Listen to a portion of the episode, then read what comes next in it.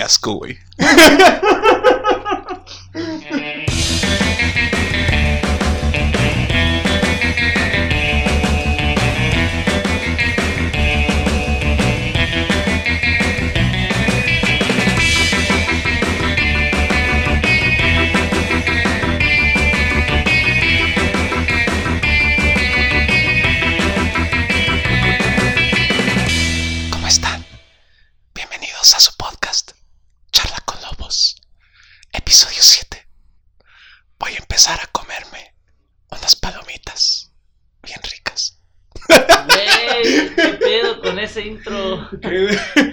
es que se me hizo ad hoc, güey, con, con lo que hicimos ahorita de, eso, de masticar cosas que no. ¿Cómo están, manada? Bienvenidos, episodio 7. ¿Qué, güey? ¿Qué cuentas? Pues nada, aquí escuchándote murmurar y grabándonos comiendo para hacerlo un poco más ameno esto, porque saben, también comemos. Sí. Sí vi que, sí vi tu cara, güey, de este pendejo que está haciendo. ¿Qué, qué pedo, güey? No, pero es que hay que darle variedad, hay que darle variedad a estas cosas, güey, a cada episodio. Son mensajes subliminales esos, ¿eh? Para que vayan a comer en cuanto... A ver, pongan al revés y nos dicen que escucharon. De chingate una marucha. Chingate otra, otra. Estamos a... ¿A qué estamos, güey? La fecha a veces es irrelevante, ¿no? Estamos a... O sea, sí es irrelevante para este podcast, güey. Es irrelevante para este podcast. Pero estamos cerca, pasos cercas para, para Halloween. Halloween, una gran, gran época, gran época para empezar. Este, pero de todas formas siento que este, este mes va a tener una temática medio paranormal, ¿no? Al menos en el podcast. como Sí, que sí, va, sí, sí, sí, sí. Se va a revocar al horrido y perturbador. Siniestro. Siniestro. Oye, eh, yo estoy muy contento, güey, porque a pesar de que salió el episodio atrasado, disculpen por eso, hubo algunas fallas técnicas, pero pues ya, todo salió avante, pero la neta estoy bien contento, güey, porque pues la gente sigue recibiéndonos ahí poco a poco, güey, y eso está chido, ¿no? Sí, pues, sí. Muchas gracias también, otra vez, igual que el podcast anterior y quizás los siguientes va a ser así. Gracias por escucharnos, por tomarse el tiempo para escuchar nuestras tarugadas, nuestros datos cultural, culturales, pero también a veces irrelevantes e innecesarios. Como esto que hicimos ahorita, ¿no? Ajá. Esto, random. esto fue, bueno, salió bien random, la verdad, pero mi hermano Moy creo que leyó un, un documento sobre algo así de que ciertos sonidos pueden estimular este ciertas acciones en las personas. Sí, son los videos ASMR, y que están muy de moda, güey. Hay una morrita en un canal que se llama Caja Fresca que hace eso, lo que yo hice ahorita, y Me como suena que... ese nombre. Hay, y como que hay gente que se relaja haciendo eso, güey. O sea, o más bien escucha, perdón, escuchando, escuchando videos o audios así con, con ese tonito de Hola, bienvenidos. Está cabrón, güey. a Pero yo, yo no, no, sí, güey. Yo no, yo no me relajaría, güey. Se escucha, se escucha Perturbador. sí.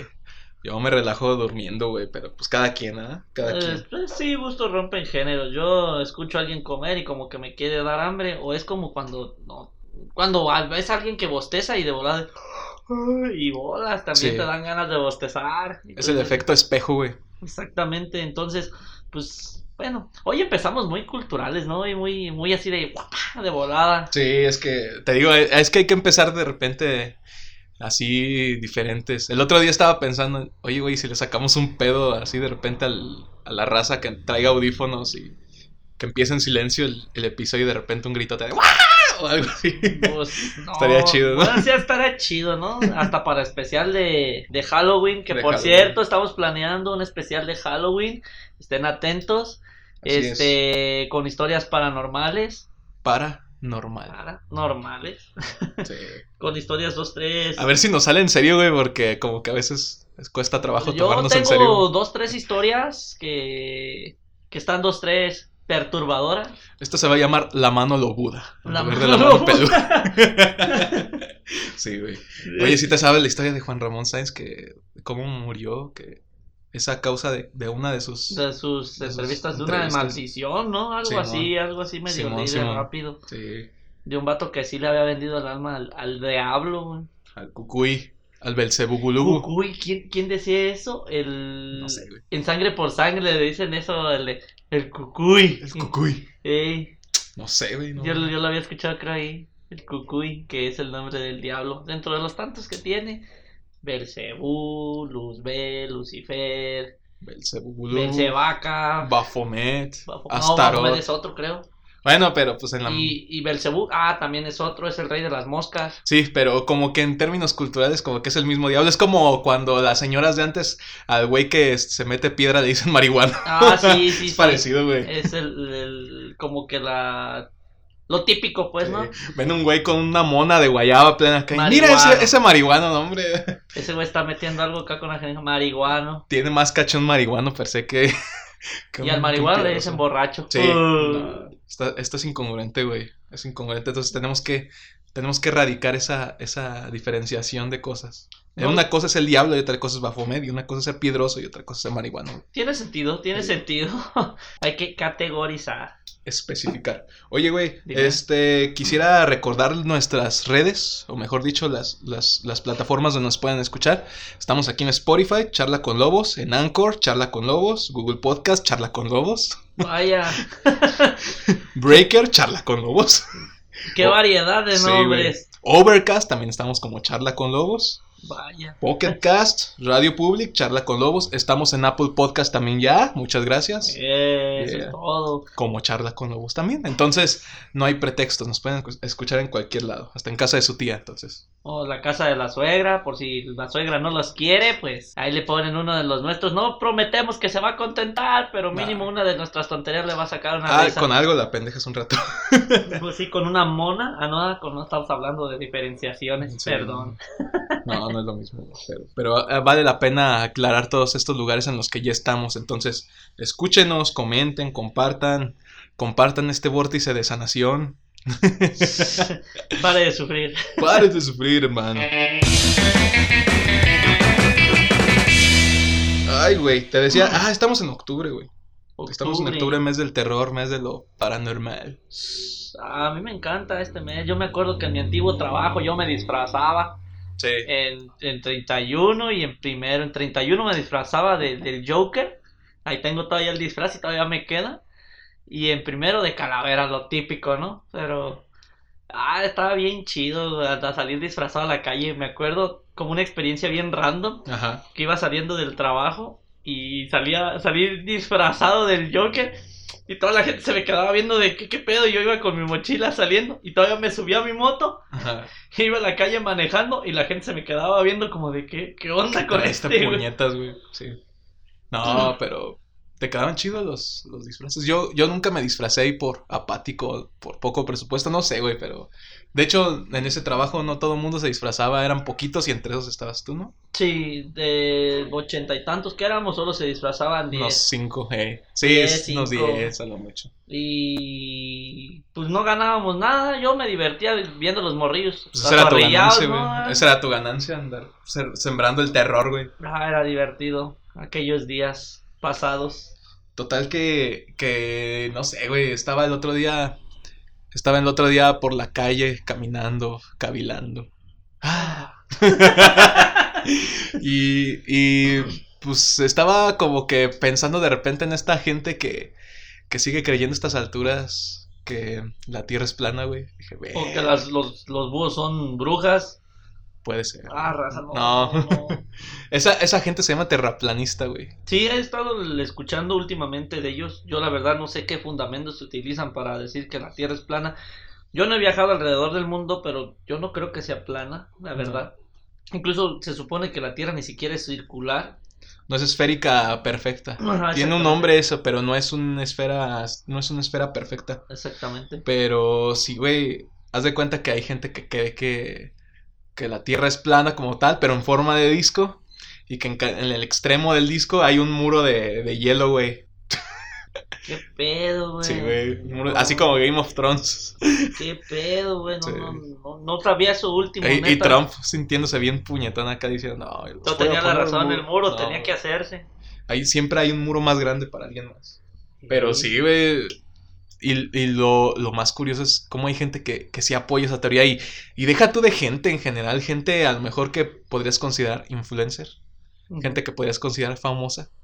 ¿Qué haría Simón? Sí, ha de ser eso. No, Entonces, güey, o sea, el- las redes sociales y demás, pues ya sabes que son el reguero de pólvora para, para difundir todo ese tipo de información. tipo de conspiraciones sé, extrañas, como eso lo de los terraplanistas, eso sí me, me ha sacado de onda. Por Sí. ahí- y no lo sabía, fíjate ahora que lo vengo pensando. Pues es que no y lo estoy meditando y yo creo que sí, que sí están mal de la cabeza. Ah, ¿no? te decir, Ah, si piensas que la Tierra es plana, Yo güey. creo que, que, que sí están mal de la cabeza. ¿Cómo va a ser plano? No, no es posible, ni siquiera. No, no sé, no me cabe la idea. Quizás, bueno, quizás tengan razón, yo no lo sé, pero yo no creo que sea plana, la verdad. Y al contrario, es que carece de lógica por lo mismo del- de, la distribución del mar. Sí. Es y, que y si pusieras el muro, o sea, también, ¿qué tan, ¿qué tan grande tiene que ser el muro hacia arriba y qué tan grande tiene que ser abajo? Sí. Y pues tan solo el movimiento de traslación de la Tierra, su mien- movimiento de rotación, güey, ¿cómo explicarías la posición del día y la noche? O sea, giraría el planeta como si fuera una moneda o qué tan. Bien, Co-. Copérnico. Se está revolviendo en su- sí. está revolcando ahí en su, en su tumba. Galileo Galilei está hijos de su puta madre. Sí, sí, o sea, casi me matan por, por dar de sus pinches teorías acá que, que hagan algo bien y Sí. lo siento, te hemos fallado, Copérnico, me, me duele en el alma. Discúlpanos, no- a nombre de toda la raza humana, agu- aguanta, discúlpanos, por favor. Lo siento, nunca vamos a cambiar. Tenías razón con eso de animales. Pero sí, güey. Esa es una. Este. No hay, no hay manera de pensar que sea. No sé, güey. ¿Plana? No, o, es o- que no. o, a ver, vamos a buscar una, una forma. ¿Por qué, sí se- ¿Por qué sí sería plana la Tierra, güey? Vamos a, de- vamos a defender poquito esa idea. Es que mira, por el simple movimiento de traslación es ilógico. El mismo movimiento de rotación es ilógico. Y si es plana, o sea, no sé, para el momento del, del día de la noche, entonces está girando, digamos, una moneda en el aire y al momento de girarla, si la volteas, se, se caería todo. Ajá. Entonces, no sé, o sea, no, no La gravedad no. gravedad, la o sea. gravedad no tiene lógica en una tierra plana. Es que haz de cuenta que esta teoría viene a raíz de, de publicaciones, pues, obviamente todas basa- basadas en la Biblia, pero hay una, se podría decir, obra que se llama Astronomía Ce- Cetética. Es de Samuel Bailey Ro- Robotham, publicada Mm. en el siglo XIX. Y en el siglo ajá. XIX fue que, que se establece, basándose en la Biblia, pues que la Tierra es plana, güey. Y que es, y no solo, y deja tú que la Tierra es plana, güey.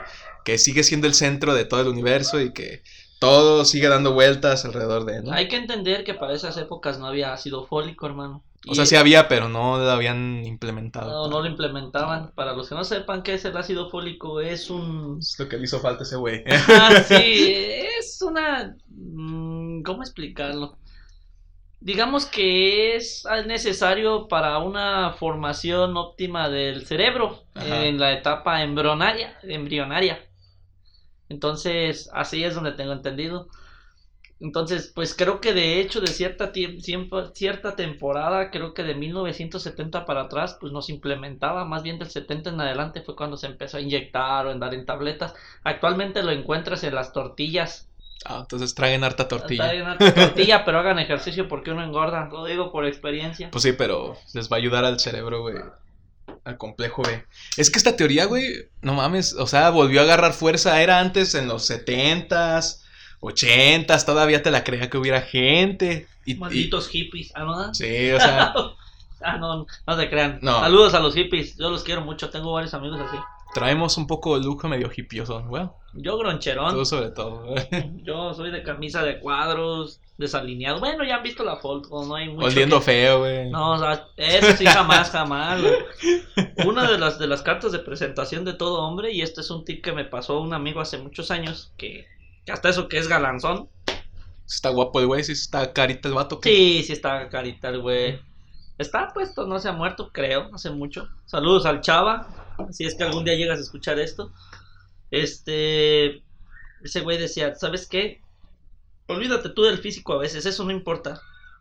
Tu carta de presentación inicial es tu aroma, güey. Huele rico, güey. A huevo. Pórtate bien y sé tú y el resto se hace solo. Eso y los zapatos. La Ah, gente ya, ya siempre. me jodiste. Pues están chidos, güey, tan vintage, ¿no? Pero. Pues sí, A lo mejor, una- a lo mejor sí, sí te hace falta que te vayas a que te hagan las botas un ratillo. Una boleadita Sí, sí, sí. sin albur. Una boleadita ahí con los dones. Este, pero sí, güey, es que, es que la gente se te queda viendo de abajo para arriba, es una mirada. Es un paneo. No, es un. Sí, es un tilt. Es para rastrear, pues, sí, sí, sí. Sí. Sobre todo las mujeres, güey, se fijan mucho en los zapatos. O sea, no de, ay, ¿qué marca trae? No, no. O sea, más Eso bien explica muchas tu cosas. pulcritud en ellos. Sí. Y- Eso explica muchas cosas ahora que lo pienso. sí. Chale, por eso me dijo que no, di. Por Pero eso sí. me frenzoneó. Por cierto que el otro día fui a... El otro día iba saliendo de la oficina, güey. Mm. Volteo hacia abajo, hacia mis zapatos. Y pues me doy cuenta de que ya les hacía falta como que una chaineada. Estos no, estos no. Sí, sí, sí. Los otros. Y este... Y dije, ah, pues voy a ir al centro, ¿no? Que me hagan las botas un rato. Voy, me, me, me toca caer ahí en la plaza Mártires de Uruapan, la famosa, la heroica Mártires de Uruapan. Sí, sí. Pues me doy mi vuelta olímpica, ¿no? Para escoger a mi gallo. ¿De cuál de todos estos que están boleando va a ser el, El chido. el chido? Pues caigo con un don ya grande, güey. Unos, yo creo que de unos 78 años.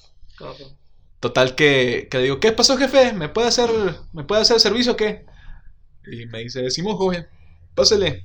Y pues ya grande, ya el vato estaba como que, ya eran, yo creo que ya las 3 casi de la tarde, güey. Ya se estaba preparando a lo mejor para irse, no sé, o para irse a comer, no sé. El chiste es que pues le robé unos minutos de su tiempo para que me empezara a bolear los zapatos, ¿no?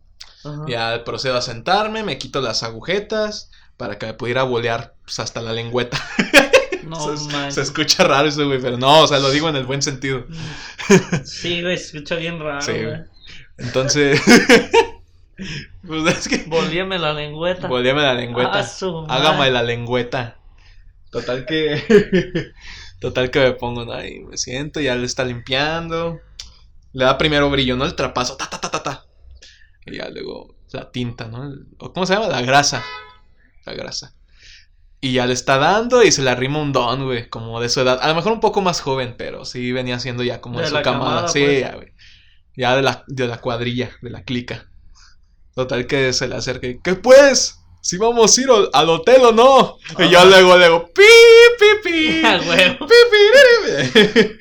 Pero, pero me dice el vato, no, porque ya te llevaste al otro. ¿Eh? Sí, ¿verdad? En corto y yo me quedé, verga, qué pedo. Bueno, Es- la- ya la gente es muy, muy liberal, no hay que espantarse de esas cosas. No, al 2020 contrario. y Sí, en pleno ya. 2020, año pandémico, que eso no te debe asustar, güey. Eh, El COVID te tiene que asustar más que, que el lenguaje altisonante de dos señores grandes, güey. que por cierto, síganse resguarda- resguardando del COVID, todavía Todavía hay brote. todavía hay brotes, este, todavía estamos en semáforo rojo a, a esta, a este mes de octubre. Eh, cuídense mucho, coman bien, no se expongan. Solamente que salgan de ser totalmente necesario, ¿no? Exactamente, y quizás no nos, no me queda a mí decirlo, digo, porque andamos grabando, pues, pero tenemos, tomamos nuestras medidas hasta eso, gel antibacterial, Sí, sí, sí. tapaboquitas, sana distancia, tú sabes. Cuídense mucho, está, está cañón el- lo del COVID, siguen aumentando la cantidad de, de decesos y pues ya no te digo, vamos a frenarlo, ¿por qué no? Ya, ya esto es endémico, ya es parte de nuestros días, es como la gripa o el SIDA, o sea, Y como tal no depende completamente de nosotros. ¿no? De- dentro de nosotros depende, de- dentro de cada uno, pues hacer lo posible para que... disminuya. Disminuirlo, ajá. Porque ya, ya borrarlo, creo que ya ese punto de partida ya Está más allá. está más allá. Fíjate, ahorita que, que, me, que tocamos el tema del COVID, como ahorita que estamos hablando de cosas medias conspiranoicas, Ajá. recordé que como decían que, que China este creó el COVID adrede, güey. Ah, sí, gran teoría conspiranoica, eh, que- gran teoría. Que, que esa madre, o sea, que ellos pudieron haberlo frenado en Wuhan, donde es la zona cero, y que no lo frenaron, que ellos mismos incluso empezaron a dejar que la gente se esparciera en- alrededor del mundo y que empezó a esparcirse enormemente, pero que la más la curiosidad más grande de todas es que los países primermundistas fueron los primeros en tener grandes brotes de, del COVID, Sí. que fue España, Francia, Italia, Grecia iba a decir primermundista, pero Grecia creo que Le está yendo muy mal como para eh, decirle primer ajá, mundismo. ya, ya, ya están los huesos, como, Sí. como el PRD. Está, está tan en ruinas como sus monumentos históricos, güey. Que Ah, ya de ellos solamente quedan piedritas así, güey. Son gloriosos todavía. No Eh, pues son Pero son piedras al un final poste ahí, un- una columna. eh, te Pero tienes es- que imaginar, te dicen, no, pues imagínate aquí la, no sé, el, el- Ah, una pinche casa en, en obra negra. Pues sí, sí entiendo. Sí. Pues sí. imagínate el templo Artemisa aquí, güey, ¿no? Y ves una pinche columna así nomás, y, ah, órale. No, pues esto lo hizo un albañil chido, me Sí. imagino. Pero, en fin, eh, pegó en países primermundistas, pero el que es el más afectado actualmente, todavía a, nuestra, a nuestras fechas, es Estados Unidos. Sí, Y es ahí donde dicen, no, es que, y Donald Trump dice, es que estos los chinos fueron los que lo esparcieron y fueron ellos. Pero hay datos bien curiosos que no se han tocado, no se han sacado tanto a la luz sobre el, el COVID. Dato número uno es que mucha gente sí se recuperó, solo que inflaron los números de muertos en China. Bueno, de inicio los dijeron, no, acá no está pasando nada y acá no está pasando nada y de repente cuando voltearon a ver, pues sí estaban disparados ajá. pero de repente también bajaron.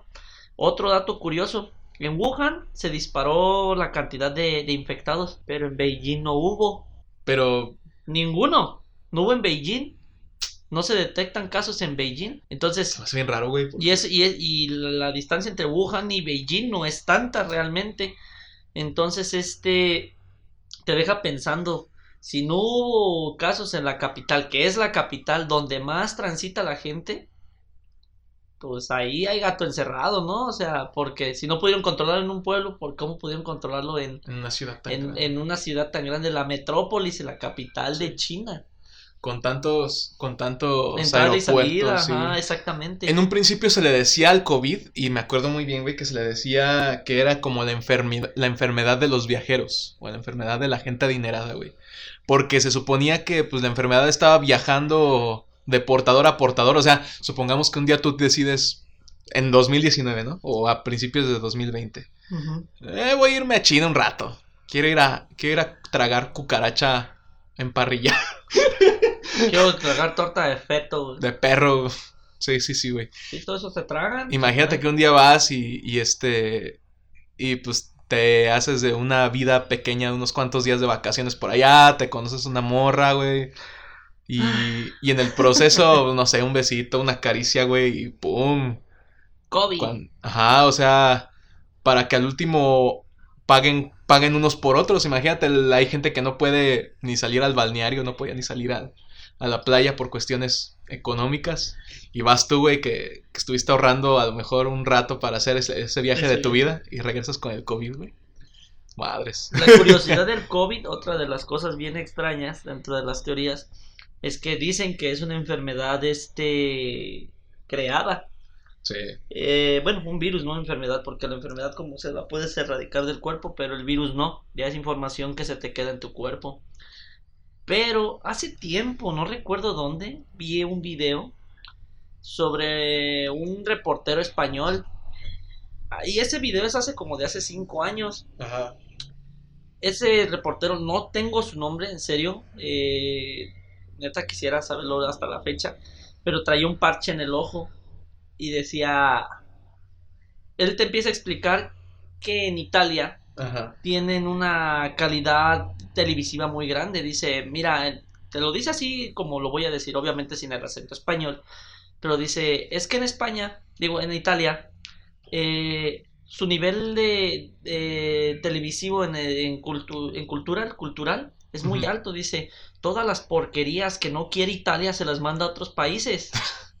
es como el caso de RBD, que nació en Argentina y terminamos acá en México. O como Big Brother, güey, en su momento que fue el boom Ajá. que empezó en Europa, luego en Estados Unidos y Ajá, y- luego y compraron la licencia acá en México, Ah, exactamente, y que no tenía nada de interesante ver 12 güeyes encerrados en una casa, créeme. Ahorita todos estamos en Big Brother, o tal, Sí. eh, encerrados, pero bueno, para no desviarme, te dice, pero de vez en cuando, pues, o sea, de vez en cuando ellos comparten sus, su calidad televisiva a otros países. Dice, y encontramos algo bien curioso. Dice, este reportaje se hizo hace cinco años. Pues ustedes mírenlo, ¿no? Y entonces te pasan al reportaje. Y te empieza a decir que, que China hace cinco años estaba experimentando con un virus. Sí. Con un virus que provenía de los murciélagos y de algunos mamíferos. Que no era compatible con los humanos. Y con Ah. los humanos, pero que se parecía mucho al, a lo que es, es, ¿cómo se llama? El H1N1, el Ajá. influenza, decía. En su momento la fiebre porcina. Ajá, dicen, pero que es una derivación del coronavirus. Dice, y China está experimentando con él. Mucha gente de la, de la comunidad científica está en contra porque dice, no tienes por qué estarle meneando algo que no. Ujú. Sí. A menos que, mira, es que no debería, pero no sé si recuerdes que cuando recién hubo el brote de COVID, Ujú. todo el mundo estábamos diciendo, y a la par de que estaba pasando esto del COVID, había muchos memes acerca de la Tercera Guerra Mundial, güey. Que la Tercera Guerra Mundial en sí se estaba viviendo de esta forma indirecta, güey. Subjetiva incluso. Y que, y que el COVID era un arma biológica. Que, que podría ser probable, güey. Podría ser probable que sus primeros experimentos hubieran sido, no sé, hechos sobre algunas personas y que en algún momento se les hubiera salido de control. O, o simple y sencillamente que sea una enfermedad estratégicamente puesta con el propósito de que las demás ah, naciones caigan.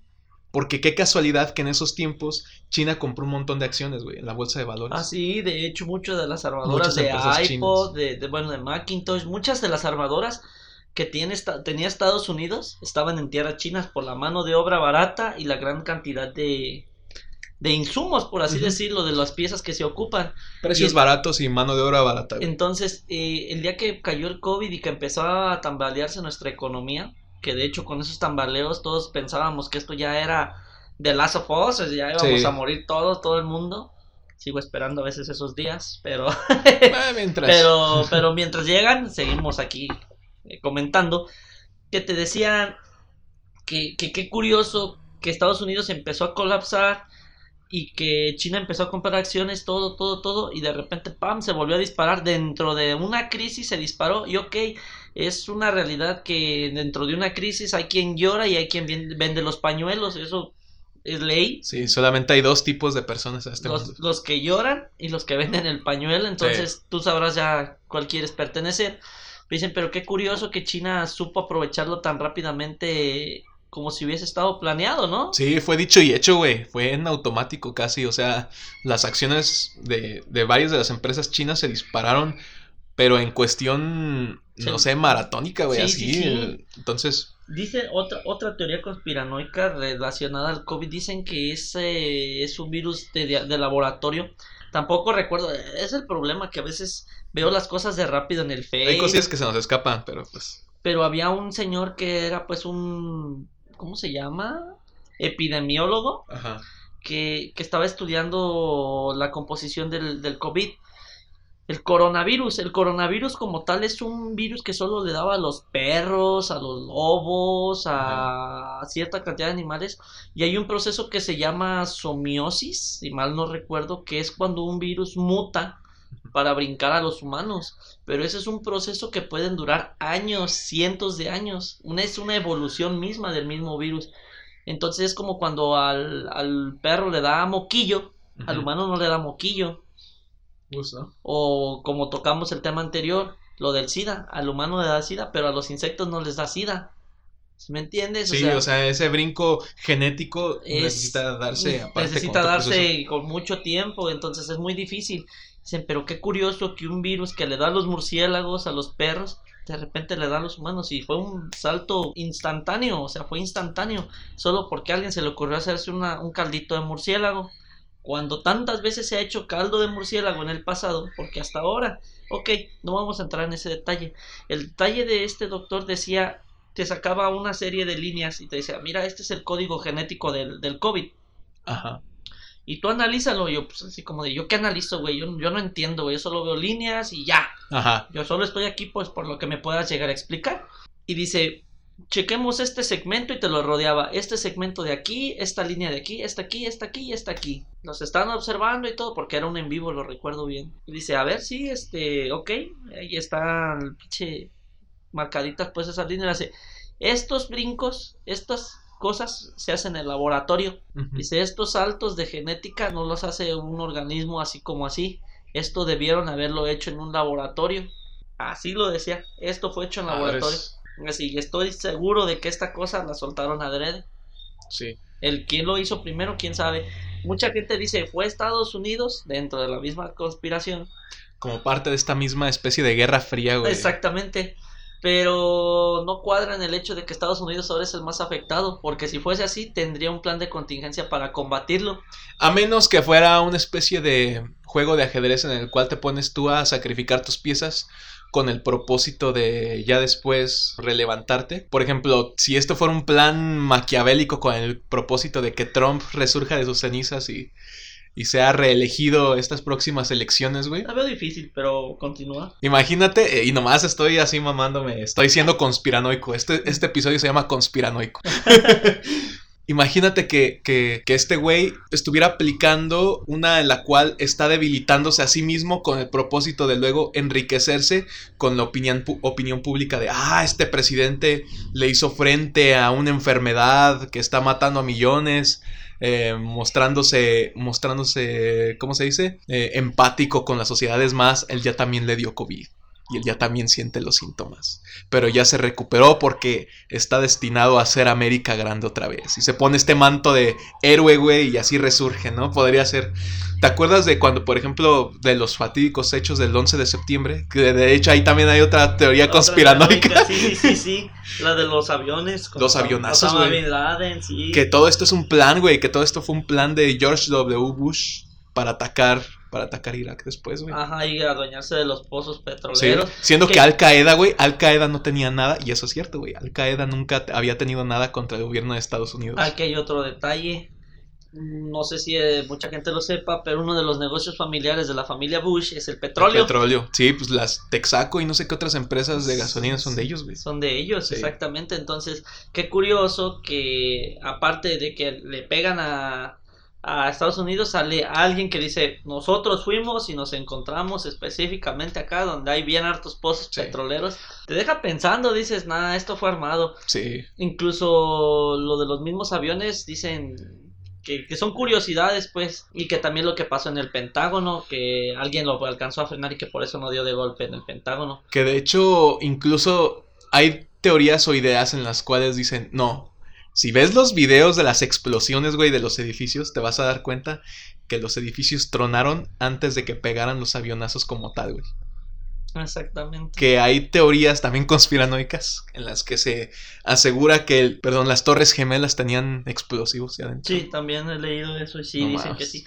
Es, es bien extraño, o sea, Oye, güey, pero ¿quién, ¿quién es más enfermo? El que hiciera la teoría, mejor dicho, ¿qué sería más enfermo? ¿El hombre confirmando estas teorías conspirativas o el simple hecho de que uno ya se haga estas chaquetas mentales, güey? A mí me preocupa que la gente se agarre pensando y especulando sobre eso, güey. Y nosotros lo estamos haciendo. Sí, nosotros estamos aquí replicando, ¿no? Pero es que Mira, la imaginación está intrínsecamente relacionada, siendo nosotros humanos, con parte de nuestra maldad. A veces imaginamos cosas para mal y es donde empezamos a hacer estas pinches teorías conspiranoicas extrañas. Pero dicen por ahí, piensa mal y acertarás, güey. Ay, güey. Es que... Sí, tienes razón. Es que es ahí donde te digo, o sea, ¿qué es lo que hace que el ser humano se agarre haciendo estas chaquetas mentales? Necesitamos, en serio, necesitamos tanto caos en nuestra vida como para decir, yo tuve razón. No mames. ¿Te acuerdas de... Nunca leíste el libro de la Guerra de los Mundos? Vi la película. Bueno, la historia es escrita por Orson Welles, pero no sé si sepas que una vez en Estados Unidos, por ahí de los años 60, se hizo una transmisión de radio, güey, en la cual haz de cuenta que asustaron a la raza, güey, con que había una invasión extraterrestre. Y lo que se estaba haciendo era estar leyendo pedazos de la obra de Orson Welles, de la Guerra de los Mundos. Entonces al último, pues dijeron, no, pues no se preocupen, nada, solamente fue una transmisión de radio, ojalá les haya gustado. Pero la raza, güey, ya, ya está, hay, hay reportes de gente que se había suicidado, güey, de gente que estaba huyendo de sus casas, gente escondiéndose en sus búnkers. O sea, hay casas diseñadas con búnkers adentro en caso de, ya sea, o explosiones nucleares, güey, o invasiones extraterrestres. Así de conspiranoica está la raza. Entonces imagínate que Después se hizo esta teoría a todo esto de que el gobierno de Estados Unidos hizo a propósito esta transmisión de radio para ver cómo reaccionaba la gente en caso de que se diera una invasión extraterrestre. Y no la veo tan improbable. Digo, hay tantas cosas allá afuera. Sería ilógico pensar de que somos los únicos seres vivos sobre todo. Sería demasiada suerte, güey. No, yo no creo en esa suerte incluso. O sea, así como existe vida aquí, tiene que existir en otros lados. Y va a haber civilizaciones mucho, muchísimo más avanzadas que nosotros, Sí. eso es un hecho. Pero ¿sabes qué? Hay algo... Stephen Hawking decía que si existe vida en otros planetas, no nos conviene hacer contacto con Ah, no, gente. no, no. Que lo mejor sería así, que cada quien aparte, porque si existe vida, quiere decir que tienen condiciones similares a la del ser humano. Y si el ser humano es tan mierda como muchas veces hemos dicho, pues ¿Qué imagínate podemos esperar de alguien, o sea, de una a más avanzado, güey. más avanzado. Incluso, pongámoslo de la siguiente manera. Si el ser humano va a otro planeta que es habitable y encuentra una raza homínida, ya no humana, homínida, similar a nosotros, menos avanzada, es casi un hecho que la va a someter. Sí. Es un hecho. La Sí, va sí, a someter. Y, y ahora vámonos a la inversa. El ser humano va a otro lugar y encuentra una raza más avanzada. ¿Qué crees que va a pasar? Nos van a Seríamos someter. sometidos, en sí, nos, Incluso- nos quiebran, güey. O sea, incluso, o sea, no me acuerdo dónde lo, lo vi, que decía que, que al último nosotros seríamos los que traíamos collares, como los perros. Sí. Porque sí, de hecho, si lo, si lo ves de esa manera, traer un perro con collares, o sea... Es una forma de sometimiento, güey. Les damos amor y lo que tú quieras, pero es someter. sometemos, los sometemos, no los dejamos libres como tal. Ellos, ya más bien cuando tú lo dejas libre, que anda en la calle, tú lo que tú quieras y el perro regresa, es todavía como que más congruente, ¿no? Y te busca por una necesidad de que tiene hambre. Oye, ¿no será síndrome de Estocolmo eso? Ah, no. Pues no ¿Qué lo, tal? No lo niegues, o sea, no lo dudes, ¿Te güey. enamoras de tu captor, güey? ¿El perro se enamora de su captor? ¿De su dueño? ¿De su amo? Sí, de hecho. Es una especie de síndrome de Estocolmo. De hecho. ¿Qué eh, pedo? Y es bien triste, ¿no? Los perros para mí son mis, Sí, los ¿cuántos- animales. ¿Cuántos favoritos. perros tienes? Actualmente tengo seis. Eh, me envenenaron uno la semana pasada. Lo siento mucho. Eh, no, pues está bien eh, hablando de la maldad del ser humano. Eh, no quiero como que profundizar tanto, simplemente era un No, animal que no, no lo merecía. Todavía me duele bastante, pero quiero pensar, me lo repito, me lo insisto a mí mismo. ah, ya está descansando, ya está en un lugar mejor. Y yo tengo la idea firme de que existe la reencarnación. Entonces, ah, siento que la voy a volver a ver. Eventualmente. Y, y es algo que me consuela mucho. Tampoco, no, no, sí le lloré, pues es normal, me duele. Me, me Necesario, güey. pero tampoco podría decir, no, es que hay gente que dice, por ejemplo, eh, hay quien lo hace con personas Ajá. y hay quien lo hace con animales, lo he visto que lo hace, que dicen, ¿por qué te tenías que morir? ¿Por qué? Y eso es como llorarle más bien al apego, no le estás llorando a- a- a la Exactamente, pers- al, al- al animalito, sino le estás llorando a ese sentimiento de que ya no lo tienes, ya no es tuyo, Sí. cuando realmente nada nos pertenece en esta vida. Esa, esa pregunta del, del por qué se murió alguien, ya es una mascota, un ser querido, un familiar, que tú quieras. Híjole, si un día, si un día un niño, o si un día mi hijo, si algún día tengo, me pregunta por qué se murió tal persona, yo sí le respondería de la forma en la que te voy a responder ahorita, güey. ¿Qué pasa cuando ves un jardín lleno de flores, pero entre todas esas flores ves la más bonita? ¿Qué haces? La arrancas, ¿no? Bueno, a lo mejor tú no. No, Tú no, güey. Pero, al- o sea, en términos generales, si ves, si alguien ve la flor más bonita en un jardín, ¿qué hace? La arranca. se La arranca, lleva. güey, se la lleva. Pues haz de cuenta, así. Que por qué se muere la gente o por qué se lo lleva Dios, si quieres, si quieres decírselo así a alguien, pues porque era muy bonito para, para estar en este mundo. Es la única explicación que le puedo hallar al por qué la raza se muere o por qué la gente, la gente buena se va, porque, pues, porque es buena, porque son bonitos. Imagínate en el caso de un perro, de un animal, que son seres nobles, güey, muy inocentes, pues se van porque son demasiado para este mundo, güey. A lo mejor eso te puede ayudar un poquito a consolar, ¿no? Y Pues, pues, un poco. esto es un poco de, podría ser hasta, fíjate cómo de conspiranoicos nos pusimos tanatólogos. Otra teoría conspirativa, que es la más famosa de todas. Los reptilianos. Sí, güey. Huevo. De hecho, desde el episodio pasado habíamos dicho que íbamos a hablar de eso, güey, de los reptilianos. ¿Qué pedo? A ver, ¿puedes explicarnos con tus palabras, oh señor del conocimiento, que anda en moto, con lentes y con unas bototas? De ¿Qué es un reptiliano? Un reptiliano, según las teorías conspiranoicas, son seres que viven dentro de nuestro mismo planeta, más acercado a lo que es el al centro del mismo, antes citado, el planeta, Ajá. y que tienen muchos rasgos de nosotros, solo que ellos son como pues, reptiles, ¿no? Tienen los ojos así medios cocodrilescos, la piel escamosa. Tengo Sí, un sí. camarada que tiene la piel escamosa, pero, el güey no, se baña. No, pero ese güey no es reptiliano. No, no, Le das a la piedra. Es bien piedra el perro. Sí. Pero, el perla. ¿no? Bueno, Pero por un lado están ellos. Y por un- el otro lado está la sociedad secreta. No, ni tan Los- secreta, los güey. Illuminati. Los Illuminati. Que se supone están detrás de todo lo malo o lo bueno que le ha pasado a la Tierra. Y ellos están detrás ahí orquestando planes. Yo siempre que escucho los. Illuminati se me viene a la mente la Liga de las Sombras de, de Batman, güey. Ah, sí. Eh, Están inspirados en ellos. de, creo que sí. Eh, para los que no conozcan lo que es la Liga de las Sombras, es una parte del- de, la, de la historieta de Batman. Es una liga, una agrupación que se encargaba de llevar equilibrio en el planeta, pero es referente a nuestra civilización. ¿A qué se refiere con equilibrio? Cuando las civilizaciones llegan a un punto cúspide, eh, se dice que empiezan a ser destructivas para el mismo entorno y sus otras civilizaciones hermanas. Entonces lo que se encargaba, eh, pues eh, ficticiamente la Liga de las Sombras, era en hacer caer esas civilizaciones. Un ejemplo claro, según fue Roma, con el incendio de Nerón. Sí. Esa fue una. La peste en Europa fue otra. Aunque ya hay una respuesta para la peste en Europa. De hecho, se supone que un papa, y esos pinches nombres los traigo pésimos, pero el chiste es de que, que ese papa dijo, ¿sabes qué? Es que los gatos son del diablo, güey. Son del diablo y, y hay que quebrar los gatos, güey, porque pues, son del diablo. Y hubo un exterminio ahí de animales Ajá, domésticos, ajá, gatos. Gatos a lo cabrón mataron. El, pro- lo- el problema de esto, de al matar gatos, es que pues todo es un equilibrio ecológico. Entonces, eh, ¿qué pasaba? Los, al no haber gatos, empezaron a extenderse las ratas. Las ratas tenían pulgas y las pulgas pues infectaban de la peste. Exacto. Y tomando en cuenta que en esos tiempos, eh, sobre todo en Europa, las condiciones del agua potable, drenado y demás eran nulas, por no Vivían decir que inexistentes. Bien del asco. O sea, bañarte era un lujo de, de la burguesía, güey. No, no es Y como. no se bañaban, Y no güey. se ba- No, o sea, por eso, por eso todo mundo decimos que los mejores perfumes vienen de Francia, güey.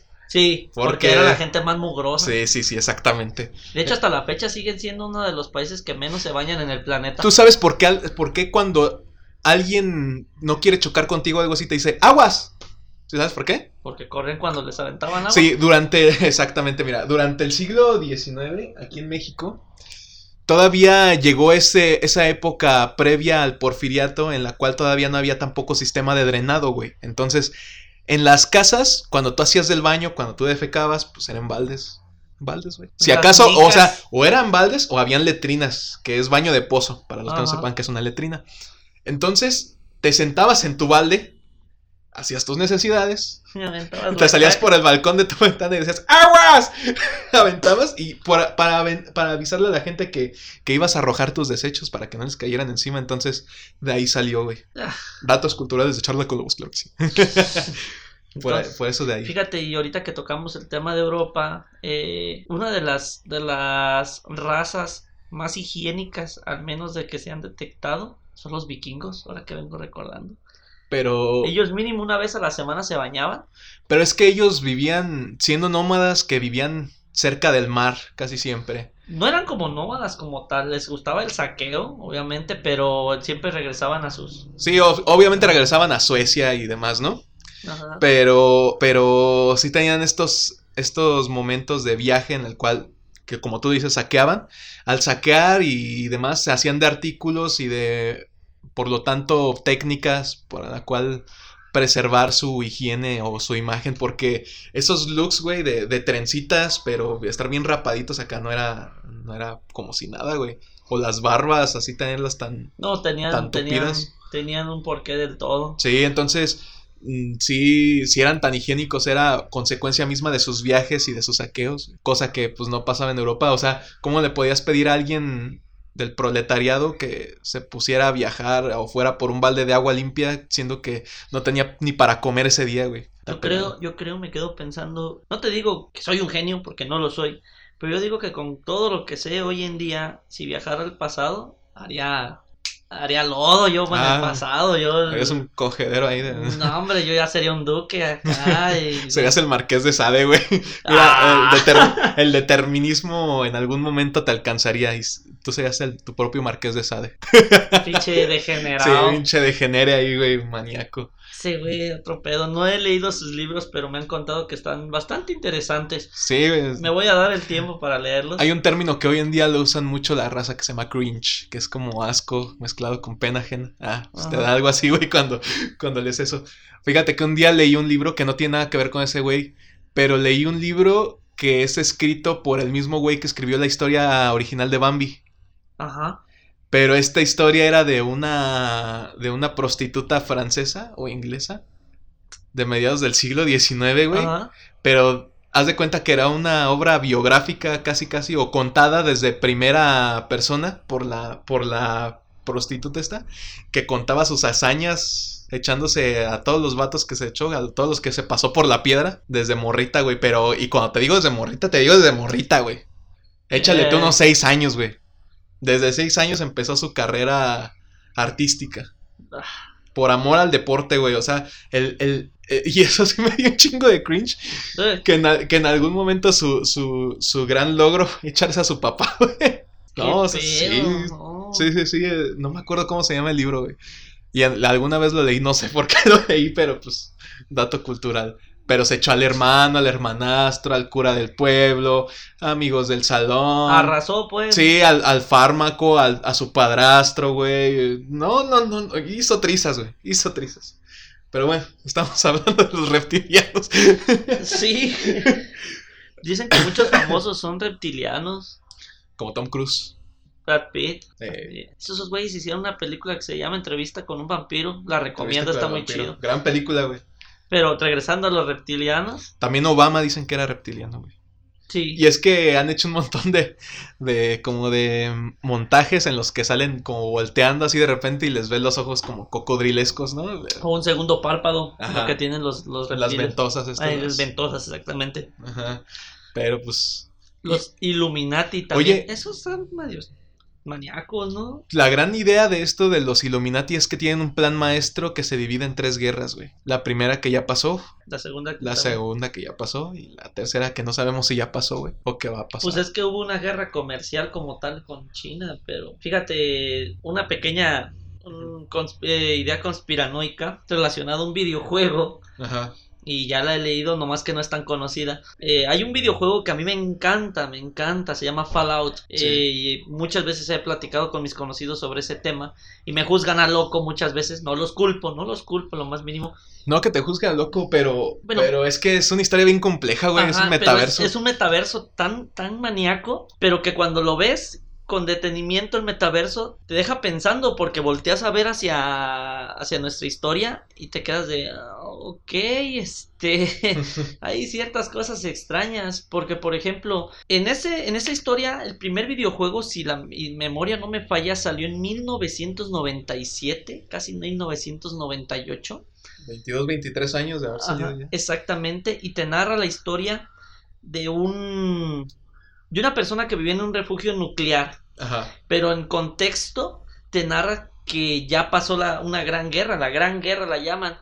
La gran guerra se supone que fue una guerra nuclear a nivel global que destruyó casi todo el mundo, lo dejó radiactivo y que en esa guerra este solo duró dos horas, pero que dos horas bastaron para destruir Para el planeta. hacer trizas al mundo. Exactamente.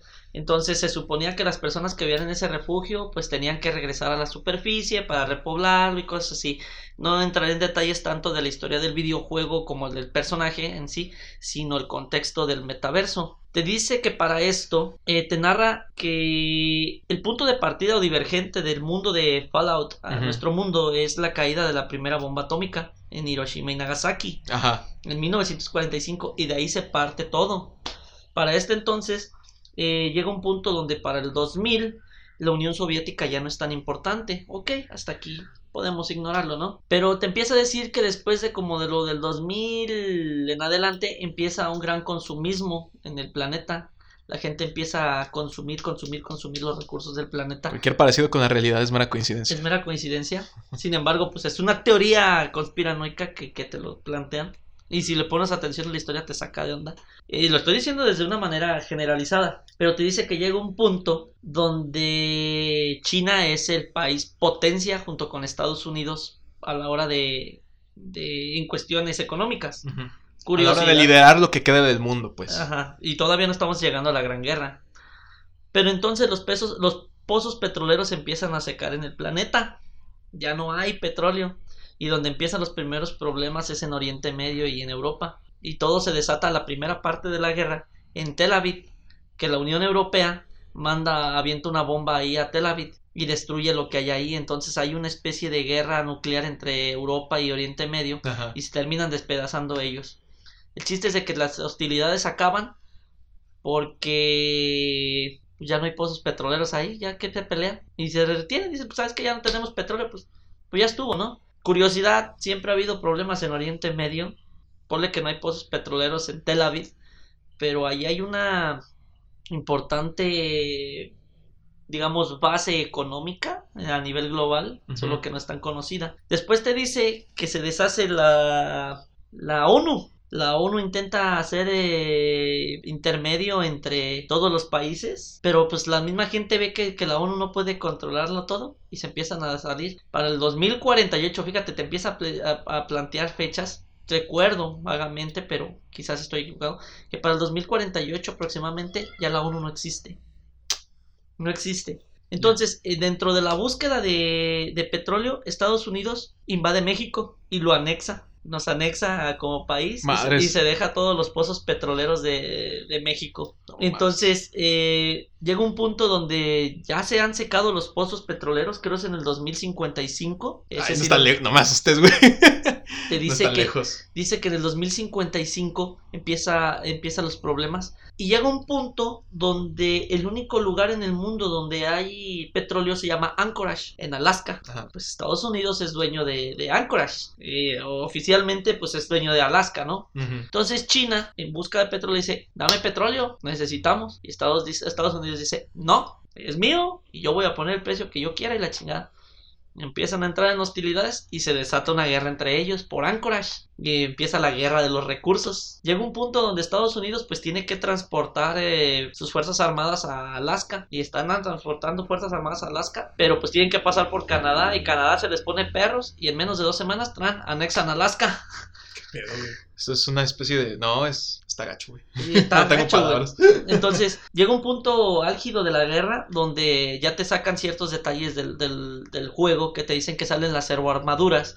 Que China, de hecho, empieza a dominar la guerra en Anchorage, empieza a ganar la guerra por los recursos. Entonces, Estados Unidos dentro de su de lo que puede empieza a desarrollar lo que es la energía nuclear, pero desarrollarla no como arma, sino como como medio de energía y genera lo que se llama los núcleos de fusión, se los pone a unas a unas servoarmaduras, ahí en el videojuego lo sacan y manda las servoarmaduras al campo de guerra. Entonces Estados Unidos da el vuelco y empieza a ganar de nuevo la guerra. Entonces para esto llega un punto donde dice Estados Unidos, pues ya tenemos la energía nuclear, ya ya no lo ocupamos, pero solo tenemos los pozos petroleros pues por mera economía, ¿no? Sí. Y China dice, es que también necesitamos energía nuclear. Dice, pues no, es al menos te la voy a dar. No mames. Y empiezan Ojetes, más pedos, güey. El punto álgido termina cuando hacen dos expediciones en, el, en la historia. Cuando Estados Unidos eh, manda un pequeño escuadrón con servoarmaduras al, a China, al Yangtze, al río Yangtze, para invadirlo, que de hecho es una campaña fa- fa- fallida. Y la segunda es con la victoria de Estados Unidos en la guerra de Anchorage, también conocida como la guerra de los recursos, sometiendo a China en esa, en esa parte. Pasan unos 2-3 años eh, como de supuesta estabilidad y el 23 de octubre del 2077 se desata la Gran Guerra, que no se sabe quién la empezó, solo se sabe que de repente un día empezaron a caer bombas a nivel global y en menos de dos horas se destruyó el mundo. Adiós. Y de hecho, sí, güey, se ocupan, qué curioso que digas dos horas, porque la verdad es que actualmente en el mundo hay tantas bombas nucleares como para hacerla volar en pedazos en, y no, en- no en horas, güey, en minutos. Y, y lo más, lo más triste y lo más que da más miedo es que están activas, güey. Es cuestión de que alguien aprieta el botón y diga, Simón. De hecho, a Trump a veces se le ha dicho varias veces que tiene esta caja, ¿no? Este estuche, algo así, que es el de la alerta roja, que abre el estuche y solo que solamente él lo puede tener en su poder. Que si lo abre y aprieta el botón, está listo para, des- para empezar una guerra nuclear, güey, de, de, de proporciones bíblicas. Exactamente. A propósito de eso, de, de toda esa como premisa, lo que es la historia global de, del universo de Fallout, güey, hay otra teoría conspirativa a propósito de los recursos energéticos y el petróleo, ¿no? Ujú. Y otra teoría conspirativa que la verdad a mí se me hace... A lo mejor soy por eso conspiranoico, güey. Ajá. Porque a mí no se me hace nada descabell- descabellado que los productores de petróleo conspiran contra el motor de agua, güey. Sí. Sí, de hecho, yo, yo tengo conocidos que saben cómo transformar una moto, porque ya es que yo ando en moto, saben transformar una moto de gasolina, transformarla de agua y que tenga un rendimiento Y que aceptable, funcione. que Sí, de hecho, hubo uno muy parecido, no me acuerdo si en moto o en carro, con unas estudiantes de, una, de la UNAM, güey. Sí, sí, sí. Que de, y de agua de charco, güey, lograban hacer un, un combustible efectivo para prender una moto. Exactamente. Y ese, ese tipo de recursos, ese tipo de inventos deberían estar en boga, güey. Deberían a lo mejor ya haberse producido en masa. Deja tú, deja tú Tesla y los carros eléctricos de, del Tony Stark de la vida real, que es. Elon Musk. Sí, lo mismo. No, o sea, ima- imagínate, güey, imagínate tener un carro, güey, que te funcione con el charco que tienes ahí de, de agua y todo eso y, y la neta, pues es obvio que a los grandes productores no, le- no les, Conviene. no les conviene, güey, no les conviene, se les va el, el negocio. Este, se dice porque en 1971 el español Arturo Esteves presentó su motor de agua, ese es un ejemplo, güey.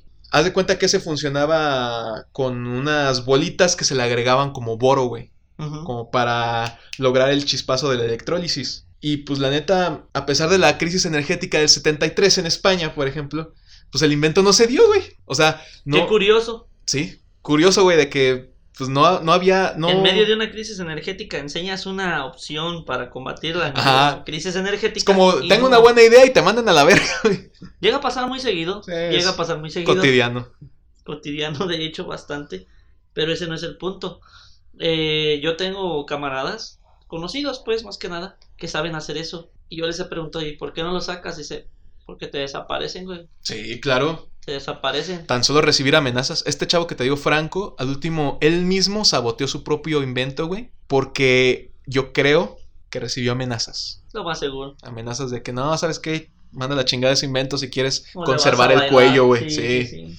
Está cabrón, güey. Es uno de los, es otra de las teorías más, más conspirativas, así que yo te puedo decir, ay, güey, a mí sí me mueve la cara. Una, una que, que, que yo siempre he traído de una manera muy personal y que, que es una teoría que siempre traigo en la cabeza, siempre, siempre. El ser humano no es de este planeta. Que haya sido como, traído, Traído de otro, otro de otro lado, lado. y aquí. Y que el simple hecho de que los extraterrestres nada más se dejen ver desde encima y no, no tengamos un contacto la mayoría, es solo un hecho de que quizás, solo quizás, vienen a inspeccionar su A supervisar su invento. ajá, su experimento. Y eso siempre lo he traído en mente. Tiene cierta lógica si lo piensas un rato. sí, güey, sí, sí te da como que cosilla, ¿no? Oye, güey, ¿y si, ¿y si más bien los extraterrestres somos nosotros, pero del futuro?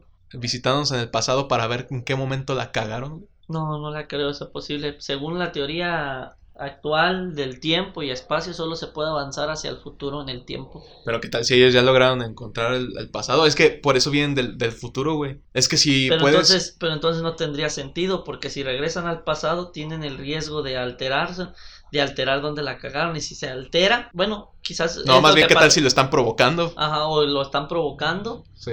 entonces este se generaría una línea alterna temporal, sí. como lo que dicen en, en Endgame, en sí, en Endgame. Es sobre los viajes en el tiempo. Viajes de en que el si tiempo. viajas al pasado, no vas a cambiar tu pasado. Nomás vas, a cambiar, el pasado de esa línea. línea. Ajá. Pero tú cuando regreses vas a seguir viviendo en la misma casa de cartón. Es parecido a Dragon Ball Z, güey, cuando Trunks iba al pasado para, Ajá. para advertirle a Goku. Eso no iba a hacer que su Goku de su línea del tiempo volviera a la vida. Más Ajá. bien, Solo Nomás. quería que no se destruyera sí. todo. Ujú. Ahí lo que quería Trunks, creo, era salvar a su Goku de la otra línea para que ya después se lo llevara al futuro y le ayudara a él. Y el último ni fue Goku, ¿verdad? fue No, el mismo fue el Trunks, mismo el, Trunks. Que, el que se rifó ahí. El, el- Sí, pues es que había El entrenado y la chingada. Y tiempo después, todavía más adelante dentro de esa historia, se vuelve a rifar él, ¿verdad? Sí. Él es el salvador pues, Es de que, su mundo. de hecho, en esas líneas temporales hay una en la que Cell se lo tuerce a él después de haber regresado del- del- del presente, pues. Ajá, cuando fue a llevar las pastillas a Goku. Ahí Exactamente. fue donde lo tronó. Pero y ese es el ca- Cell que viaja al- a la línea que nosotros conocemos. Ajá. En cambio, este. Cuando Tron se queda a entrenar y todo el pedo, cuando regresa y Cell lo intenta tronar,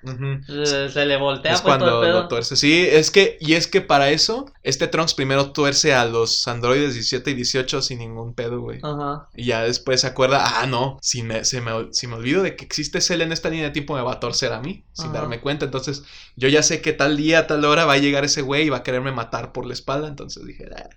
Y aunque lo hubiera intentado tronar, no hubiera podido. es que si pudo, güey, en su línea del tiempo. Pero Trunks no estaba tan fuerte en esas líneas. Sí, no, solo que lo agarró. Ah, güey. No estaba fuerte. Y cuando, Ahora, y cuando se quedó con, con Goku, este, se quedó pues a entrenar y todo con su papá. Y cuando regresó a su línea ya estaba bien bravo ese güey. Sí, Y por eso pudo tronarlo. estaba mamadísimo, hijo de su Puta puta, madre. ¿Qué otra te- teoría conspirativa tienes así como que? Yo la de Paul McCartney, güey. Que la neta sí digo, ah, La sí güey no". que, que no es Paul McCartney. Que que Paul, no- que murió. Paul murió, ajá, que el verdadero Paul murió y fue reemplazado por otro güey que se llamaba William Campbell, que era muy parecido a él, que era un policía estadounidense, güey. Pero hasta cantar igual, o sea, cantar Para empezar, Paul McCartney es zurdo, güey, y toca como zurdo, o sea, el diapasón se lo pone en la mano derecha y toca las cuerdas con la izquierda. Entonces, la neta, está bien pelada, güey. Conseguir a alguien que se parezca zurdo, que cante. Que cante igual que él, güey. Y que toque igual de chingón que él. No mames. Pelada. pelada, güey. Decían de todas formas, no, pues se parece, pero igual le metieron como dos, tres cirugías porque te imaginas qué hubiera pasado si las morritas se hubieran dado cuenta. Eh, los Beatles en su momento eran el grupo boy band por excelencia, güey. Era como Valentino de Sol en sus años, ¿no? Eran, pues sí, güey. eran como, pues cuando en su momento estaban brillando One Direction, güey. Ahorita hay un grupo que, que es de K-pop de vatos que se llama BTS, creo. Y esos son los que sí, están recuerdo. causando sensación, creo. Ah, pues haz de cuenta, los Beatles serían su equivalente. O sea, si uno de esos morros hoy en día se mata, güey, se muere, la racita, sobre todo las morras, se vuelven locas, güey. Sí. Hay una psicosis tremenda. Entonces, algo así dijeron supuestamente los directivos y no sé qué. Que debían de tener un plan de contingencia para Sí. el caso de que alguno se muriera. Y que muchas canciones de los Beatles hacen referencia a que Paul murió. Sí.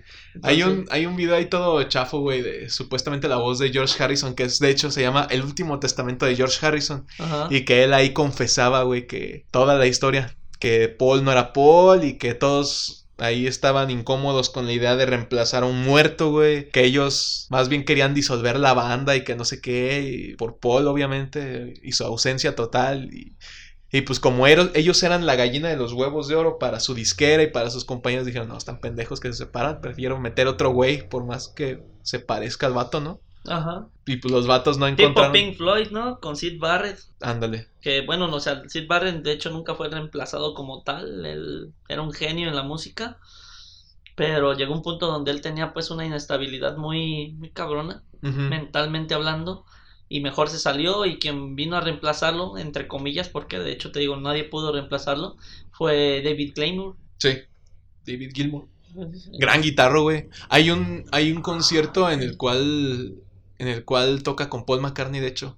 En el, en el Club Taberna. Que fue el primer lugar donde tocaron los Beatles, así como, como tal. Y pues se agarra tocando canciones, covercitos de rock and roll clásico, ya sabes, moving and grooving. Y, y se rifa el don, el David Sí. Gilmour. Se rifa, güey, lo que le pongas. Güey, güey, ese, eh, o sea, él tiene, me gusta mucho una canción, la de Dogs. Algún día espero ponerla como final de una de nuestros capítulos. Claro. Pero tiene una guitarra que te quedas de, "Uf", te malviajas, en serio. Sí. Te, te vas con esa canción. En la de AU, güey. Ah, no mames. También. La de I Wish, ese I Wish Were You Here, de- también de Pink Floyd. Todas las guitarras donde está David Ajá. están bien psicodélicas, pero están perras. O sea, la de Dogs me encanta cuando se escucha. Se ve bien maníaco. Sí. Y me gusta mucho esa canción. Independientemente del nombre, porque es de perros y me encantan los perros. Ponen sonidos de perros ladrando, de un güey llamándolo. Soy un. La neta, de cierta forma, da de repente como que miedito, ¿no? Yo la primera vez que la escuché estaba en el trabajo, en mi actual trabajo, y estaba en la noche. yo estaba haciendo unos reportes Ajá. y yo, yo la primera vez que la escuché y de repente pues yo tenía los audífonos y estaba bien centrado y ya estaba en la parte tranquila y de repente se empiezan a escuchar perros ladrar. Yo me quedo, ¿qué pedo? ¿Por qué se escuchan perros? Y me quité los audífonos y ya no los escuché, entonces dije, ah, es la canción. Y ya seguí yo ahí, la- ahí ladrando, seguí ahí haciendo mi trabajo. y de repente se empieza a escuchar el... No, güey, me sacó de pedo. Dije, ¿qué onda con eso? Y pues me huevo. quedé viendo ahí en la oficina, pues no había nada, güey. Y ya después cuando estaba, pues, ah, es la canción. Ya, ya me senté más tranquilo, ¿no? Y ya seguí. Sí, Simón. Pero sí, o sea, te- esos sonidos te, te, te nortean Son machín. parte del universo de, de Pink Floyd. Exactamente. De Led Zeppelin hay otra teoría conspiranoica parecida a, a todo lo que se decía con respecto a los Beatles, que sus canciones, sobre todo en el disco de Rubber Soul y Sessions Papers y no sé qué más, que si pones al revés una canción, la de Stair- Stairways to Heaven Ajá. de Led Zeppelin, que si la pones al revés escuchas un mensaje satánico, güey. También decían eso de las canciones de Gloria Trevi, güey. Ah, pero eso sí es cierto, güey. ¿Sí? ¿Sí? No sé, güey, no me consta. Decían que, que así decían algo así como que tienes que obedecer. Las canciones de Gloria Trevi. Tienes que obedecer, tienes que obedecer algo así. Pero pues. También de Eminem decían que al revés escuchabas algo así como Soy Eminem, compro mis discos. No. O en la canción esta de Another One Bites the Dust de Queen. Que si le puedes al revés, se escucha algo así como fumar marihuana es divertido. Y eso no es un mensaje eh, subliminal, güey, es una gran verdad. Yo nunca he fumado marihuana, pero lo tendré en cuenta para experimentar a ver si es cierto.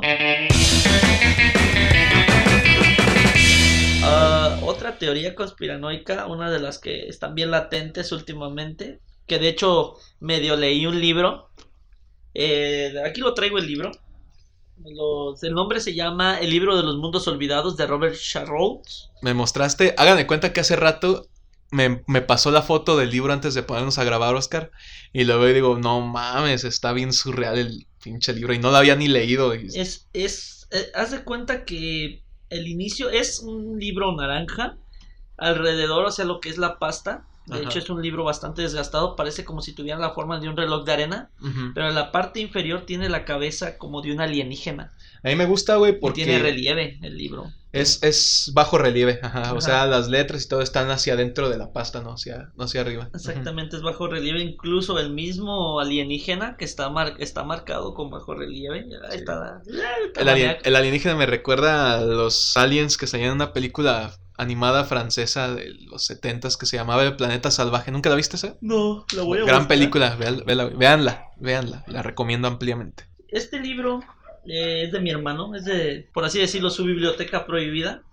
Sí, sí. Eh, y tiene muchas cosas bien, bien maníacas. Por página encuentras, Mm, por cosas página encuentras cosas raras, ¿no? muy Bueno, o no raras. sino historias muy curiosas. Tanto así que vamos a hacer una pequeña dinámica ahorita, güey. Fíjate, más- empecemos con la, con la dinámica. Tengo una aplicación casualmente de dados. Vamos a tirar unos dados y lo- el número que caiga, vamos a leer esa página, güey. Arre. Va, ya está. Nada más hay que dejar en claro algo antes de empezar. Ajá. Es un libro que actualmente tiene 300 páginas. Eh, en serio, es un libro bien extraño. Pocas veces he visto un libro igual. De hecho, es una colección de varios libros. Ah, no sé, eh, tiene temas muy interesantes. Los voy a buscar los otros libros. Eh, pero bueno, el tiempo apremia, así que empecemos. La dinámica es la siguiente. Y lo que dijo mi hermano. Arrojamos dados. Arrojamos Dados. dados. Cae un número y ese número de página es el que vamos a buscar. No me gusta, güey, porque no hace ruidito de daditos. A ver, primer número que cae es un 2. Un 2. Y. A ver. y 20, 21. 21, vámonos a la página 21. Din, din, din, din, din. Tenemos un ganador. Tenemos un ganador. Primera página. Es el capítulo 1, curiosamente. Y empieza con el candelabro de los Andes y el misterio del Nazca. Voy a leer un poco sobre esto. Adelante. Dice, cuando los hombres descubren en su planeta objetos insólitos, dibujos o escrituras que no pueden descifrar ni fijar su antigüedad, se ven infaliblemente tentados a atribuirlos a civilizaciones desconocidas e incluso a veces extraterrestres. Además, siempre se considera que estos misterios tienen carácter de mensaje. En dos colinas llamadas Gog y Magog, cerca de Cambridge, en Inglaterra, puede verse desde un avión unos dibujos inmensos que escapan a la observación desde tierra. También se ha visto de, eh, a vista de pájaro, también a vista de pájaro en el condado de Somerset se descubre el mapa celeste de nuestro hemisferio, reproducido por las partes secas y los canales que flanquean un estanque de varios kilómetros. En los Estados Unidos, cientos de Ciertos amontonamientos de tierra dibujan enormes serpientes, obras de un, misterio de, un misterioso pueblo antiguo. Parece que si estos diferentes símbolos escrituras se hubiesen trazado para que los descifrase un observador procedente del espacio o capaz de trasladarse a él, ya sea a bordo de un aparato, ya por el poder de su yo etéreo desdoblado. Y aquí es donde empieza algo interesante. Dice, unas huellas misteriosas. La península de Paracas, en Perú, está situada a 300 kilómetros al sur de Lima. Allí aparece dibujado el enigmático, candelabro de los Andes, sobre una pequeña montaña de color malva y forma de media luna, que es una última convulsión de la cordillera de los Andes. El suelo es arenoso y se compone de una fina capa superficial de piedritas de color violeta sobre una capa gruesa de, de arena harinosa ocre, compacta, fina y sin la menor impureza. El candelabro o las tres cruces, también conocido como lo llaman en el país, está situado frente a Pisco, al otro lado de la inmensa bahía a, unos 10, a unas 10 millas marinas. Para ir por tierra hay que dar un gran rodeo de 30 kilómetros y como los peruanos son por naturaleza poco curiosos, creo que nosotros, se refiere al científico, nuestro amigo Edmund Westechlag, Yvonne Carrux y yo fuimos los primeros que en este siglo pisamos las arenas de Paracas, cruzamos la bahía y después de anclar con grandes dificultades, dado lo abrupto de los cantiles, Desembarcamos a cosa de un kilómetro del candelabro. Era abril de 1969 y Edmund Westerlach y los marineros del yate en el que iban pueden atestiguarlo. Entramos, encontramos que un suelo absolutamente virgen. No pudimos descubrir el menor indicio de paso de un ser humano. En cambio encontramos las huellas de un puma, unos hoyos redondos de vía en línea recta, pues este animal caminaba cruzando las, eh, cruzando las patas. Debió pasar por aquí por la noche, se dijo, pues las huellas parecen muy recientes. O bien la semana pasada, o bien la semana pasada dijo Edmond, que conocía a fondo los fenómenos de Paracas, o, o bien hace 10 años de que nadie se para en esos lugares, ni el aire llega. Madres. Dice, pues ahí está la razón milagrosa de que el candelabro pudiese resistir los embates del tiempo y la intemperie. Las dunas de Paracas conservan intactas a través de los siglos y los milenios las huellas grabadas en su arena malva y ocre. Si no se produce alguna intervención humana, un dibujo trazado con la punta de un paraguas se conservaría hasta después del año 2000. Estamos hablando del 1969. Sí, sí, sí. 31 años se conservaría.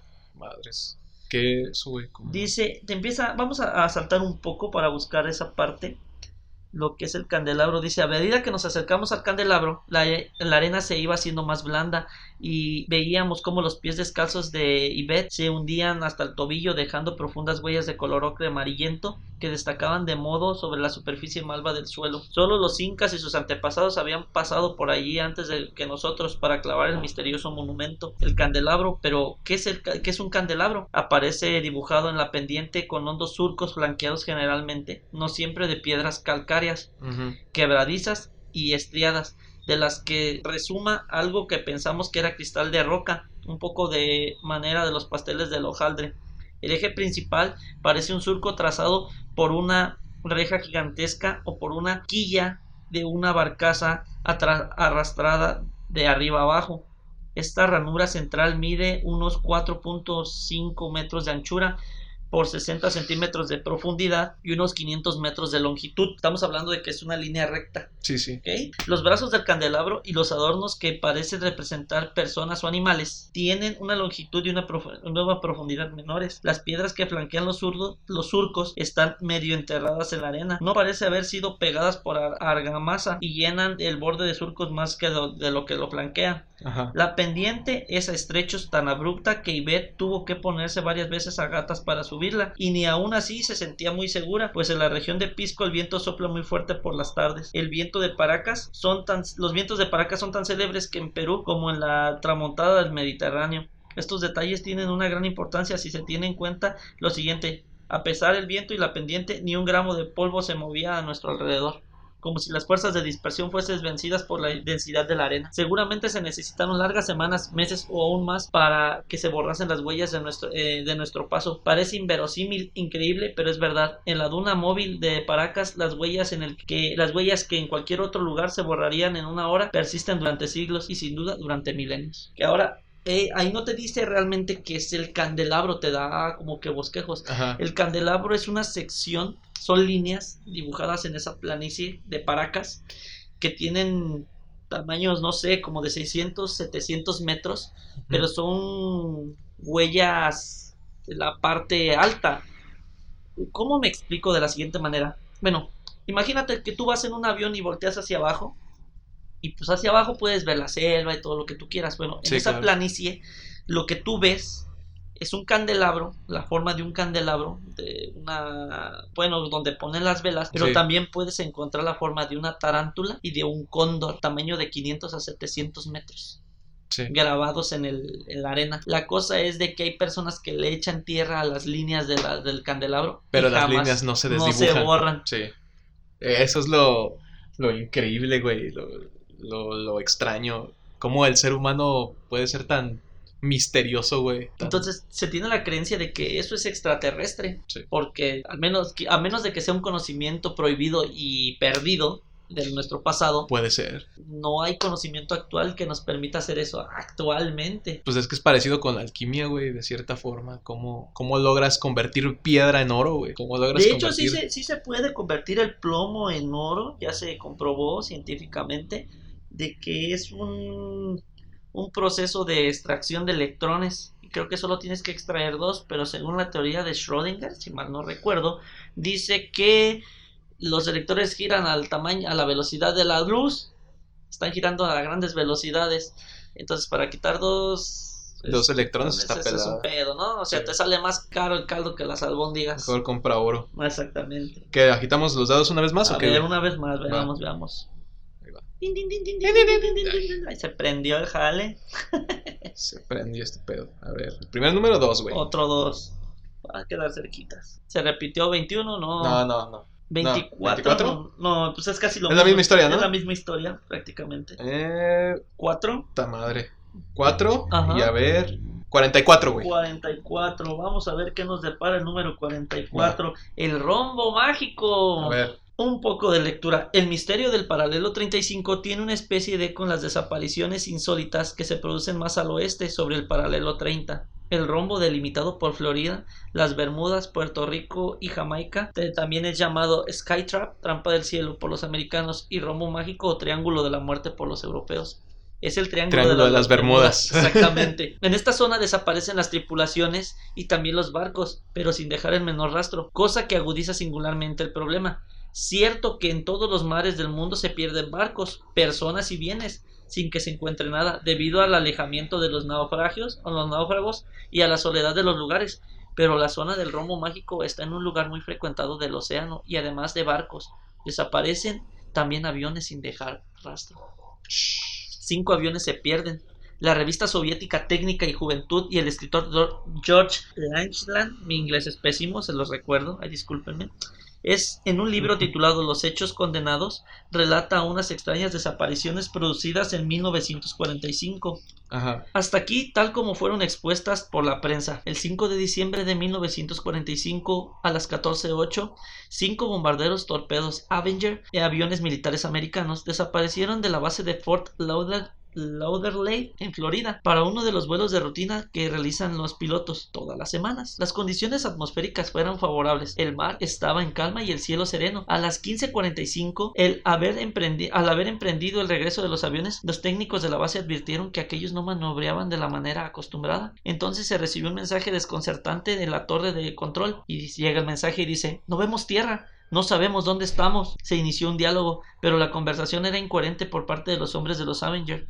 Cundió el estupor en, en Lauderdale, donde se pensó que los, tripula- los tripulantes se habían vuelto locos. Sin embargo, los pilotos no parecían inquietarse por la situación, cosa difícil de comprender, y empezaron a hablar entre ellos de un modo extraño, haciendo preguntas absurdas y no dejando al menor- a la menor duda sobre la perturbación de sus facultades mentales. Cuando no daban su posición, pues no la sabían o parecían no comprender cómo les que, comprender cuando les pedían que se la precisaran, no había manera de situarlos en el radiogeniometría. El mar es extraño, dice. Sin embargo, se sabía que los bombarderos estaban frente a la costa de Florida, entre las Bahamas y las Bermudas, es decir, en el rombo mágico, que aún no había sido bautizado con este nombre. A las 16.25 se registró un mensaje, el último que esta vez fue bastante comprensible. No sabemos dónde estamos. El mar es extraño. Es extraño. Nos parece, no parece, eh, nos parece que estamos a 225 mil, no, 225 millas al noroeste de nuestra base. Esta posición corresponde a la zona situada entre Miami y las Bermudas. Las comunicaciones radiofónicas se interrumpieron este, abruptamente. Algún drama debió haber ocurrido a, bordo de los aviones. Ninguno de ellos volvería a dar noticias entonces. Inmediatamente salieron a su auxilio tres especialistas en busca de, por el mar en un gran hidroavión Martin que puso a rumbo al, al, nordeste y permaneció en comunicación con tierra. Diez minutos más tarde se interrumpió el contacto radiofónico el hidroavión Martin había desaparecido. Alerta general en todas las bases de Virginia. Un portaaviones que navegaba cerca de allí envió sus aparatos en busca de la cuadrilla y del hidroavión. Decenas de aviones empezaron a surcar el romo mágico entre Miami, las Bahamas y las Bermudas, junto con más de 200 embarcaciones de pesca y de recreo así como varios barcos de guerra. El mar fue escudriñado en todas las direcciones minuciosamente, pero no se encontró ninguno de los seis aviones desaparecidos. El tiempo seguía siendo bueno, el viento normal, era algo incomprensible. Surgieron las preguntas, ¿cómo era posible que hubieran desaparecido cinco aviones eh, aviadores experimentados que habían hecho diez veces este vuelo de rutina? ¿Por qué no alzaron o lanzaron algún SOS? ¿Por qué parecían impotentes y faltos de sentido común? Hasta el punto de no efectuar las maniobras de rigor en caso de accidente. Ninguna respuesta pudo darse a estas preguntas. ¿Cayeron los aparatos al mar sin que los hombres pudieran saltar al paracaídas? Es probable que fuese así, pues no se encontró ningún resto. El informe del almirantazgo americano fue lacónico y sincero. No tenemos absolutamente la menor idea de lo que pudo pasar el 5 de diciembre de 1945. Ni tú te puedes... cuando vives algo y ni tú te puedes explicar qué pedo, güey. Y o sea, la historia continúa, puede continuar tantito más y te va explicando ciertas cosas. El libro, está, muy, el libro está muy interesante, lo vuelvo a citar. Es el libro de los mundos olvidados de Robert Charroux, así se escribe Charroux, la verdad es que es un apellido francés, sería Charot. ándale. Charot. Charot. Lo escuché como gangoso, así hablan los franceses. Pero en fin, saludos a Francia. eventualmente este nos van a escuchar, güey. Pero sí. Este, gran libro, Se los recomiendo encarecidamente. Es una colección como de 3, 4 libros. Mi hermano lo tenía dentro de sus, de sus libros. Bueno, su biblioteca. La llamo así por biblioteca prohibida porque son libros que tenía alzados no son malos, son, están muy chidos, tienen muchos temas interesantes, pero incluso el libro tiene imágenes, eh, te habla sobre, por ejemplo, el Palacio de Petra, eh, también te habla sobre la representación de, de la invocación al dios Sol, pero te dicen que es una especie de un generador de plasma que se parece bastante. Ay, güey. Entonces. Donde la mitología y la ciencia se unen, güey. Sí, sí, sí, está, está increíble eso. Y te marca más imágenes, eh, lo que es este, una inscripción del Como una especie de brasileño. Y dice: las caracteres son los mismos que se pueden verse en la roca de Gio. Y te habla sobre la roca de Gio. La verdad es que no sé, no he llegado a ese tema pero me voy a dar a la tarea de leerlo para poderles explicar un poco más sobre ciertos temas. Y este libro cae bastante bien a colación ahora que estamos en octubre paranormal. paranormal inexplicable, horrido y perturbador. Y siniestro. Siniestro. Entonces... Eh, Gran forma de terminar, de terminar el episodio de hoy, güey. Sí, sí, sí. De hecho, si quieren, este, que siga trayendo el libro para más datos después de nuestro octubre especial, lo puedo traer y de vez en cuando ponerlo a colación. Eh, lamentablemente el libro está dañado, pero lo dejo como este una pregunta al aire esto y es el último tema, fíjate, ahorita acabo de girar el libro y te lo te lo deja así el, el, tema está incompleto, te digo, está dañado el libro. Y dice, el delfín es un experimento de seres extraterrestres. Ay, güey. está medio Me revienta la maceta, pero, pero también te deja pensando. Quisiera, quisiera que, se, que se explicara, güey, porque está maníaco. Tiene muchos temas, incluso te habla sobre, fíjate, el delfín, que podría ser un antepasado del hombre, también te lo plantea. Es un animal muy enigmático, güey, de hecho. comparte muchas muchas cosas con el ser humano. Hasta a veces me pregunto si el animal es en serio él o nosotros. Sí, bastante. Pero bueno. Y bueno, Manada, yo creo que con, el, con esto cerramos el episodio de hoy. Y nos escuchamos la próxima semana. Recuerden nuestras redes sociales. Estamos en Facebook y en Instagram como Charla con Lobos. estamos en Spotify, estamos en Apple Podcast. iPod Podcast, estamos en Anchor. Anchorage. Ese nombre no se me va a olvidar, ¿eh? Desde lo de Fallout hasta la plataforma. Ah, muy chido. Anchor, estamos en Radio Public, estamos en Overcast y en muchas otras redes. Escúchenos, tópenos, déjenos acompañarlos, déjenos estar ahí un lado de ustedes. En este pequeño tramo de tiempo y espacio conocido como vida, Abran sus corazones, abran su mente, lo tenemos abiertos hacia el Señor. demos gracias. otra vez, güey, no, otra vez hacemos esto. Perdón, perdón. No, está bien, está bien, no, está bien. Cuídense, nos escuchamos la próxima semana, ¿ok, mi querido Foscar? Halloween. Vientos, vientos. Pues cuídense, acuérdense de leer la Biblia, leer, Ahí está la verdad. bañense, ahí está la verdad. Y sí, bañense, por favor. Hay gente bien picosa. Neta, se me han arrimado estos cabrones. Por favor. No, por favor. Y cuídense del COVID. COVID. Del COVID. Nos escuchamos la próxima semana. Cuídense, bye. Y ad Victoria. Victoria. Hey, you out there in the cold, getting lonely, getting old. Can you feel me? Hey, you standing in the aisles with itchy feet and fading smiles. Can you feel me? Hey, you don't help them to bury the light.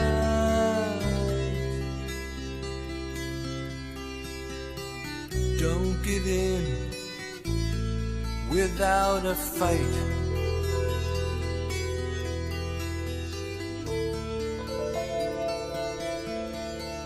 Hey, you, out there on your own, sitting naked by the phone, touch me?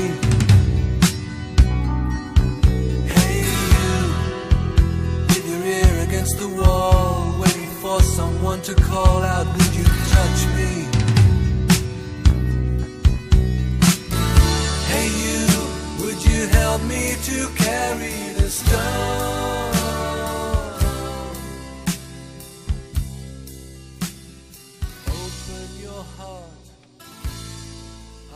Coming home.